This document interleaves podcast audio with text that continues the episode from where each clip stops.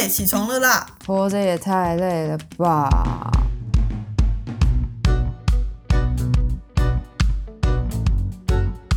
欢迎收听，小岛生存指南。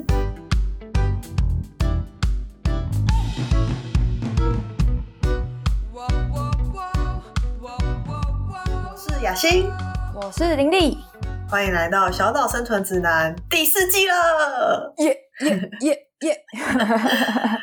哎、就这样半年过去，哎，你有想到吗？哦，真的是很厉害，有没有觉得好不容易，真的好不容易耶！有一种连滚带爬的感觉吗？还是你是觉得很优雅的来到了第四季呢？我觉得是醉醺醺的来到第四季，这个我没有参与到，我觉得有点遗憾。因为我觉得现在很多事情都需要喝一点有酒精的东西，才能让我可以比较有神智面对接下来的生活。那这一季开始呢，我们希望我们每一季的主题可以更明确一点。嗯，然后我们这一季想要设定一个独特的主题，叫做性别，包括这一季我们访问的来宾也会谈谈跟性别有关的话题。那第四季的第一集呢，我们想要跟大家来聊聊性别标签。我一直很想要跟雅欣在《小岛生存指南》里面聊关于性别标签这个主题，因为我跟雅欣都是短头发的女生，光是这个好像就是违反了某一种约定成熟的性别标签的一个状态。哦，哎，你从小就是短头发吼？没有啊，啊，你有长头啊？对你有长头发过，我都忘记了。哎，我中间有六年是长头发的，就大学那个时候。你是十二岁，我们认识的时候就是短头发了，没有，那个时候是绑啾啾辫。九九辫吗？哦，好吧，那那我印象错误。可是我上国二的时候就剪短了，一直到高三才开始留长。那你还记得你那时候剪短跟留长的原因吗？我本来就很想剪短头发，但我的父母对于我剪短头发这件事情不是非常赞成，就有点算是表达了比较多次以后，到国二的时候才真的去做这件事。印象中，雅欣应该小学六年级的时候头发就没有很长，但也没有到很短。对我一直是属于那种肩上的包脖头之类的，曾经有绑过头发，但是长头发对我来讲实在是太难整理了。我觉得可能也跟发质有关啦。后来你有一段时间蛮短的啊，对，那时候就是因为那时候男朋友的鼓励，然后就越剪越短。那时候其实也没有想过说自己可以剪到这么短的头发，那时候基本上跟男生差不多。嗯，但是意外就是男朋友觉得我这样子蛮帅，然后我就我就一直维持着极短发，然后自己也很喜欢。哎、好像会因为当时另一半的话，对自己有一些影响。哎，因为在我留长头发那那段期间，我一直很想剪短，然后那时候我爸妈大概也已经没有像小时候就是这么有办法 去限制我的头发。可是当时的男朋友就会觉得不要啊，你留长很好看啊，剪短要干嘛？我们都是曾经为爱付出一切的人。这个我可不敢讲哦。哦，好。我还交往过一任是长发控，他就一直想要鼓励我留长，但我头发真的是没有办法留太长，哦，然后我就一直假装没有听到他的话。哎、很奇怪哎，男生是长发控，他不会自己留长哦。所以雅欣也同意想要谈就是性别标签的这个主题，是因为自己身上有经历过什么比较印象深刻的性别标签吗？其实我小时候就很喜欢跟男生当朋友，因为我觉得跟男生当朋友很容易。但是这时候就是会有很多长辈，很社会化的人类就会告诉我说：“你应该要多跟女生在一起啊！你如果一直跟男生在一起的话，好像不太好。而且因为跟男生，就是小时候跟男生就会有很多肢体的接触嘛，那长辈就会告诉我说这样不好。然后小时候完全不懂为什么这样不好。”那时候好像还因为这样就有点不开心，就觉得为什么会有女生应该要跟女生在一起，女生应该要怎么样怎么样，很多行为的限制。嗯，然后那时候觉得蛮不能理解的。你讲到这个经验，也会让我联想到我自己的，就是在小学低年级的时候，我们班导师非常讨厌女生下课去操场玩，哈，他都觉得女生要待在教室里面很文静才是女生该有的样子。no，所以那个时候，我跟我另外一个朋友也是女生，然后还有一些男生同学，我们会一起在下面玩鬼抓人。老师好像就对我跟我当时的那个好朋友很有意见，但是他都没有觉得男生不能出去玩。嗯，然后那个老师的不满是透过 他给我操性分数打很低哦，来表达。天哪！你那时候有做任何事情，比如说跟家长说，或者是有怎么样的表示吗？还是说你就是我行我素？因为我那时候在班上的成绩是属于名列前茅，然后所以拿到学期末的那个成绩单的时候，就是整个看下来几乎都是优啊，然后就只有一个超性是乙等，我就觉得好像也还好吧。而且我那时候可能也不太理解，就是操性这件事情到底是什么意思。但现在回想起来，就会觉得当时其实老师有意无意的给我了很多暗示，比如说那个时候我们不是都会有制服跟运动服吗？那制服的话，女生就是会配裙子，可是我可能会穿裤子，然后老师就会对这件事情很有意见。你讲到制服啊，我也曾经有一度不太明白为什么女生一定要穿裙子。我记得我国中的时候，大部分女生好像都觉得穿裙子很不方便。然后我那时候是抱着一种，哦，我穿裙子没关系，可是我裙子下面要搭配篮球鞋。也有些人觉得，哎，这样子搭超级奇怪的，为什么你穿裙子然后又配篮球鞋？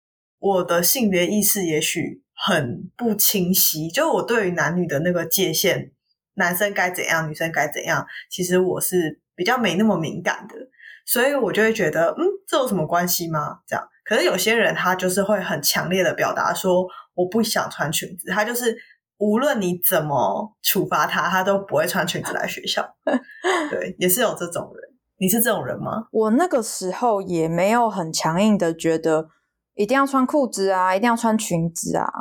但是的确，穿裙子对于我这种疯玩的人来说就很不方便，它会一直掀起来，或者是我可能跑一跑跌倒，然后我的膝盖就整个直接大擦伤之类的。而且那个时候我记得我有两双娃娃鞋，然后是穿裙子的时候就要穿娃娃鞋。为什么？我其实也不明白，因为对我来说，穿娃娃鞋会意味着，如果今天下雨，然后我想要用蹲着溜滑梯的话，那个娃娃鞋会不够滑。哦，这才是重点。OK，对我根本不是讨厌那个娃娃鞋，我是觉得它让我没有办法玩的很尽兴。可是好像大人的眼光会比较是，不穿娃娃鞋，你怎么会这么像男生？我觉得我们都被长辈教育成你外表要怎么样，然后我觉得真的有太多这类的束缚了。然后他也不管你内心是不是适合，你的个性是怎样，或者是你的需求是什么。就也许比如说小朋友就很喜欢跑跑跳跳，或者是就是有一些活动需要穿着方便。然后他们只是想要营造一个走路非常斯文的女孩的样貌，然后我觉得这些都是后天我们被教育的一些性别刻板印象跟性别标签。那长大后，当然自己有选择权了，我们好像就可以比较自在的活成自己想要的样子。可是不可否认的，我们其实，在小时候的整个成长过程里面，都不断被灌输男女有别、男女授受不亲这类的观念。玲玲，你现在有觉得自己被什么样的性别标签束缚住吗？我觉得我现在还好诶，不过可能因为年纪到了某一个阶段吧，然后也是会被问说：“诶，那你要结婚吗？或者是诶，你你你之后会生小孩吗？”但我不确定在这些人问我的时候，他们是带着一个什么心态，有可能纯粹只是没有话题跟我聊天，然后找话题这样子，所以我也没有。真的很放在心上。那雅欣呢？对我来说，最直观、最容易被意识到的，可能是职业吧。因为我从事的行业别就是都是女生的行业。我有时候就会想说，是因为这个行业比较没办法发财，所以男生比较没有办法从事这样子的行业吗？还是说男生天生他就比较不喜欢译文工作呢？然后我就会开始想，这到底是先天的差异还是后天造成的？哎，你这样说起来，其实念智商辅导是不是也有这种状况啊？以比例来说，成为心理师，或是成为辅导老师，或是成为辅导员，或是成为社工师，好像女性的比例算远高于男性的。哦，那你觉得这样子是因为女性先天的条件，还是因为后天的差异造成？这个我真的不知道哎。如果有观众有想法的话，可以分享给我。我觉得先天跟后天的差异有时候也会混杂在一起。女性会被要求要早点生小孩、早点结婚，有一部分是因为女性生理上的先天限制，比起男性，女生就是有更多。生育年龄的限制，所以我觉得这有时候也很难讲，到底是先天的关系还是后天社会的眼光所造成的。不过有时候在大家表达的时候，立场是从关心你出发，但是表达起来就好像是哈，你还没有要生小孩哦，这样以后会很辛苦诶所以你现在如果有另一半的话，还是早点结婚吧，就有点像类似这种感觉。那这反而就是一种后天造成的压力了。然后这也会让女性觉得说，我好像一定要成家，一定要生小孩，作为女性的角色，我才足够有成就。听到这样子的观点，会觉得蛮无奈的。不过好险，就是现在科技比较发达，这种像是女生生育年龄的这种年龄限制。也越来越宽了。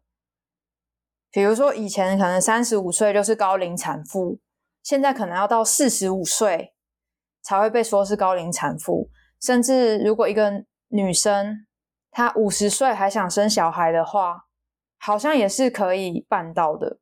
好像那个安全的程度还是比以前是高很多的。然后另外也有开始大家会去想说，哎。我可能之后会想要生小孩，但是我现在不想，所以就会在三十岁以前去把相对活力高、健康的卵子冻起来，等到日后真的有想要生小孩，然后再使用它。只是我觉得这个科技的进步是一回事啊，另外就是这个社会它是怎么看待女性这个角色？很多时候我们是被那种传统的文化框架住。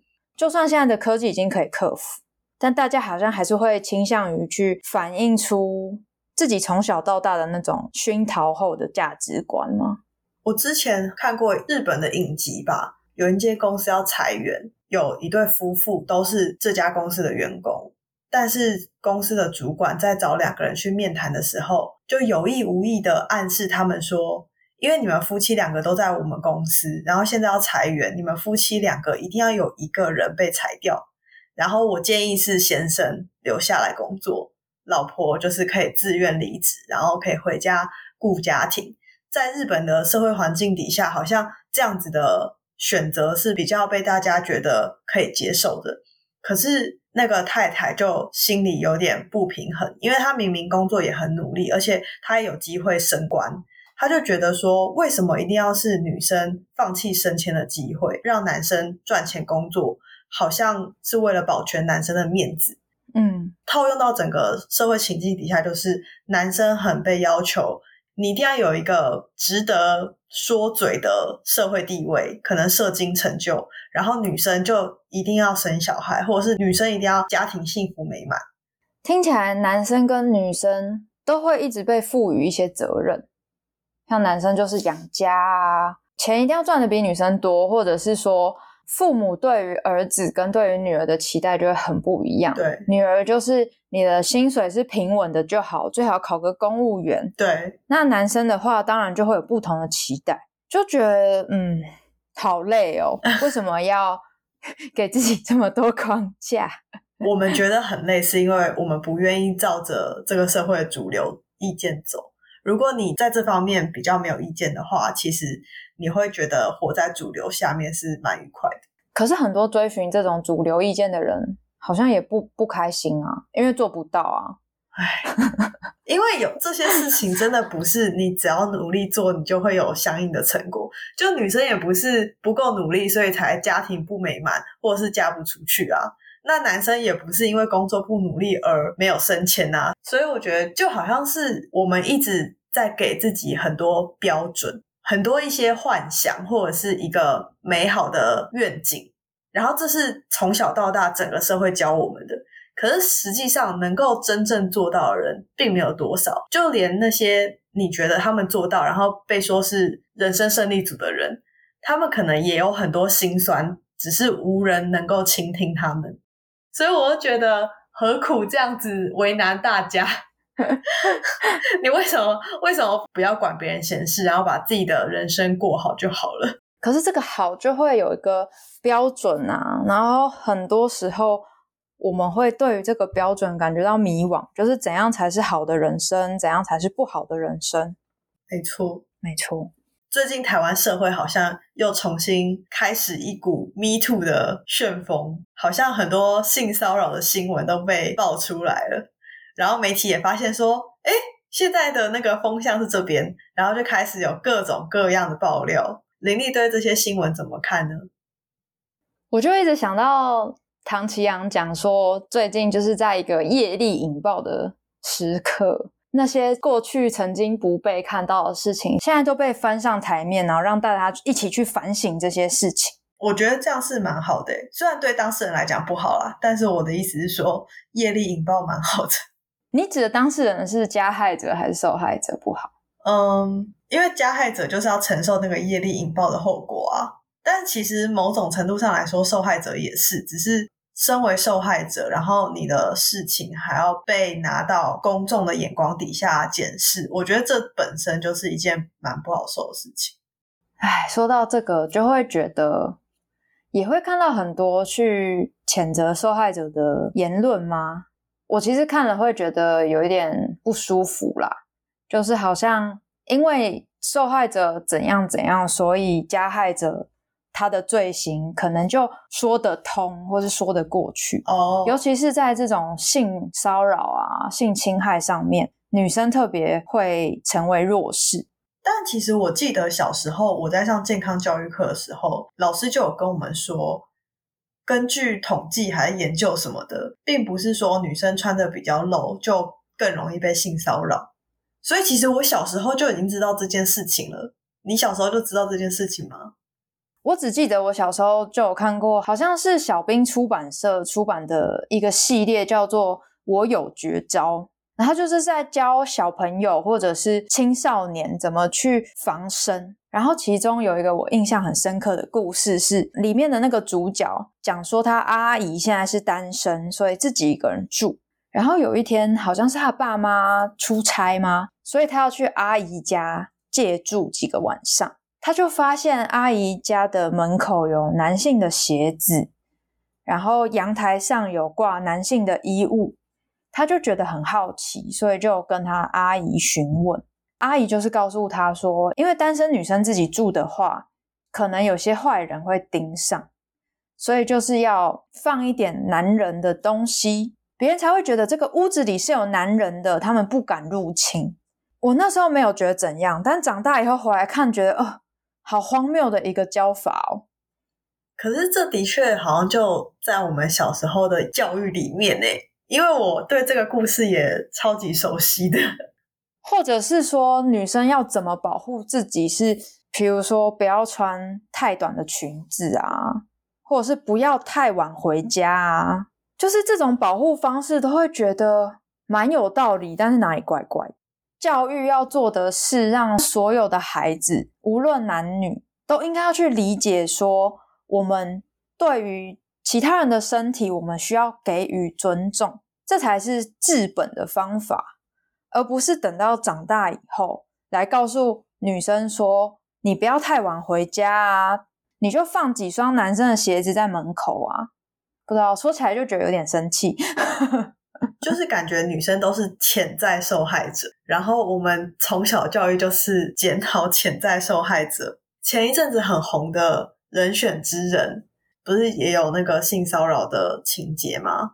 老鸟性骚扰年轻新进的女性员工，主管会觉得，哎呀，他那么资深，我需要他，现在打选战很重要，所以完全没有考虑要把那个男性员工资遣掉，反而是谢盈萱演的那个女主角的角色，她就站出来捍卫自己的女性下属，她就跟。那位年轻的美眉说：“我们不要让这件事情就这么算了。”但其实我们的社会好像从来不会鼓励女生据理力争。所有女生都知道自己没有错，但所有女生都被摸头，或者是都被息事宁人掉了。久而久之，当你身边出现越来越多有相同境遇的故事的时候，你就会觉得啊，这就是这个社会的常态。那我们要忍气吞声，我们要习惯。然后没有没有人站出来。指着多数人说是你们错了。我想要针对雅欣刚刚讲到，就是社会不鼓励女性据理力争这件事，我的感觉更像是这个社会不鼓励我们任何人据理力争，无关乎他是女性还是男性。今天你面对的是一个位高权重的人，然后他对你做了一些不好的事情，好像我们就是需要忍下来。很多时候，我们身边的人就会觉得啊，这个可能对于你以后是不好的。你这样跟他对着干，那是不是吃亏的还是你？就是小虾米对大金鱼。可是，哪怕就只是去承认有这件事情发生，再去讨论说我们可以怎么做。如果说要争取一个一百分的结果是很困难的，我们还是可以试着去争取到。八十分、七十分、六十分啊！可是那个不允许，好像就是，哎呦，你就算了啦。他只是把你当妹妹，或者是你要以大局为重。对，真的好令人生气哦！这句话，我听到这句话，我整个都压起来。这也是人选之人里面的，对不对？对啊，就一直跟他说你要以大局为重，而且他还跟党主席讲，那个党主席因为是总统候选人，然后她也是女性，她本来想要。介入处理这件事情，就是按照标准流程处理。但是他的幕僚就告诉他说：“现在是大选，如果这个上了新闻，那你就选不了总统了什么的。”然后我真的觉得天哪，超写实的。唉，我觉得连接到现实生活，真的有很多是很难去执行或是落实的。可是不能因为很难，然后就一直不去做，感觉还是要试试看。好像有点离题，我们 会从那个性别标签离题到性骚扰，其实也是因为我们对最近社会上的一些风风雨雨实在是深有所感。没错，玲玲，你有被性骚扰的经验吗？有啊，而且性骚扰的人也不一定是男性啊。哦，也是哦。我觉得在性骚扰这个层面上，好像女生作为那个加害者的时候，大家的反应会更觉得。受害者是在小题大做，可是从小大家不是就知道性骚扰是很主观的吗？只要有一个人觉得自己被性骚扰，那就是被性骚扰。我不太清楚这个定义在社会上有没有被广泛的承认啊？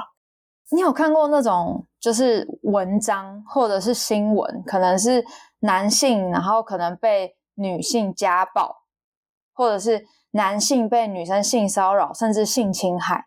然后下面会有留言说什么？怎么这么不懂珍惜？天底下哪有那么好的事情？赚到了还在那边，就是得了便宜还卖乖。然后如果是男性成为受害者的时候，很多人会给予的反应就是：哈，你是男的吗？你怎么会被你老婆家暴？太夸张了吧？是不是男人啊？就是我觉得男性受到的是另外一种压迫。他们好像一定要是强壮的，然后一定要是可以自己忍耐的。我记得我之前看到一个文章，那个 Po 文者是一个男生，他就说他最近正在体验世界上最糟的一种感觉。他的孩子前一阵子因为意外身亡，包括男生的家人、女生的家人、男生的友人、女生的友人，全部都在安慰他太太。没有人关心他在面对这种事情的时候他是怎么想，或是他是不是需要安慰的？好像大家都觉得你自己可以处理，你可以去面对。我看了以后就觉得蛮感慨的。不知道雅欣听完这个男生的遭遇有什么感觉？我是觉得蛮难过的，就觉得我们今天谈性别标签，其实无论男女都是受害者，社会框架底下的受害者，没错。但是我觉得有些男生他也知道他就是在那边硬撑，他也知道他其实已经快爆炸了。但是他就是拉不下脸，对，而且他会明白的表示说：“我知道啊，我知道这样不，我知道这样对我很不好，但是我能怎么办呢？”就因为女生可能是比较勇于抒发情绪的吧，嗯，所以女生就会各种 murmur 啊，然后可能跟好朋友讲啊，跟家人讲，这就比较能够得到一个解决方法，或者是得到支持。可是男生反而就是我知道我现在面临了某些困境。可是我能怎么办呢？我能跟谁说呢？嗯，然后连自己的家人都没有办法快速或者是很当下立即的知道，并且给予情感上的支持。然后我觉得这件事情对我自己来说是一件蛮没有办法理解的事情，因为家人的手就是伸在那边，朋友的手伸在那边，然后你就是硬是不接受，诶你就是硬是让自己溺死这样子，我就觉得。这到底对谁有好处呢？可能曾经他们试着要做些什么，可是得到的回应是：你是男生啊，你要勇敢一点，不准哭。你是男生呢，你怎么会这样？那个好像也是从很小的时候，可能在家庭里或者在学校，在这个社会下面给他们的一些东西。就算未来长大以后遇到了很好的伴侣、很好的朋友。很好的，身边的人是很愿意给予支持的。可是，光是要相信别人是可以支持自己的这件事情就很难了。可能对他来说，他有看到那个手啊，可是他不确定那个手 到底是要救他，还是要二次伤害他。那说到这里啊，我就是想要问一下林丽，以心理师的观点，你觉得我们要怎么跟这些？外在的社会框架，还有社会给我们的性别标签抗衡。现在我们能够讨论这样子的主题，其实就代表我们的社会有在进步，人们的观点有在改变。可能我们这个年纪还没有办法成为社会上最引导教育的主流声音，但是我相信，就是这一切都会慢慢变好的，会往好的方向前进。我相信，就是等到我们四五十岁的时候。这社会对于性别，或是对于一些呃男女角色，会有更公平或者是更开放的看法。但是目前，如果以我们个人来说，我们要怎么跟外在的力量互动，或者是我们要怎么去回应社会强加给我们这些性别标签呢？就跟身上的其他标签一样啊，我们要先去理解自己是谁，自己想要什么。自己对于生命的期待是什么？我们才有机会去辨识这些可能是别人贴给我们的，但我们其实并不想要的。他们还是可以有他们的观点，可是我可以站在一个更弹性、还有更健康的角度去面对自己。那这个时候很清楚知道自己喜欢什么样的自己。这个时候，不管别人说了些什么，对我们的影响力都会大大降低。不敢说完全没有，可是那个撼动程度会有很大的差距。所以，其实这个社会的和平还是有赖互相尊重，还有开放的心胸啊。说到底就是这样吧。没错，没错。我觉得标签这件事情之所以会引起我们这么多的不满，是它是。从某一个人或是某一个价值观出发，然后强加在别人身上的，是强加这件事情会让我们觉得不舒服，而不是这个观点，是你要跟我有一样的想法的这种控制跟约束，才是让性别标签或是任何的标签这么引发我们反弹的吧？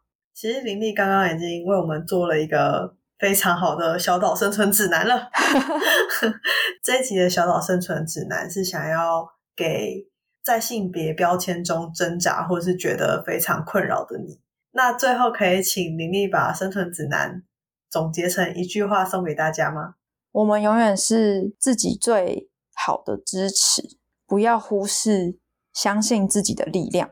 那我们这一集小岛生存指南的节目就先到这边。欢迎追踪小岛生存指南的 IG，你可以搜寻 Island Life 底线 Official 就会找到我们了。也欢迎追踪雅欣还有林丽的 IG 哦，我们会将资讯放在说明栏。有任何建议都欢迎留言或私讯我们。小岛生存指南，我们下期见，拜拜。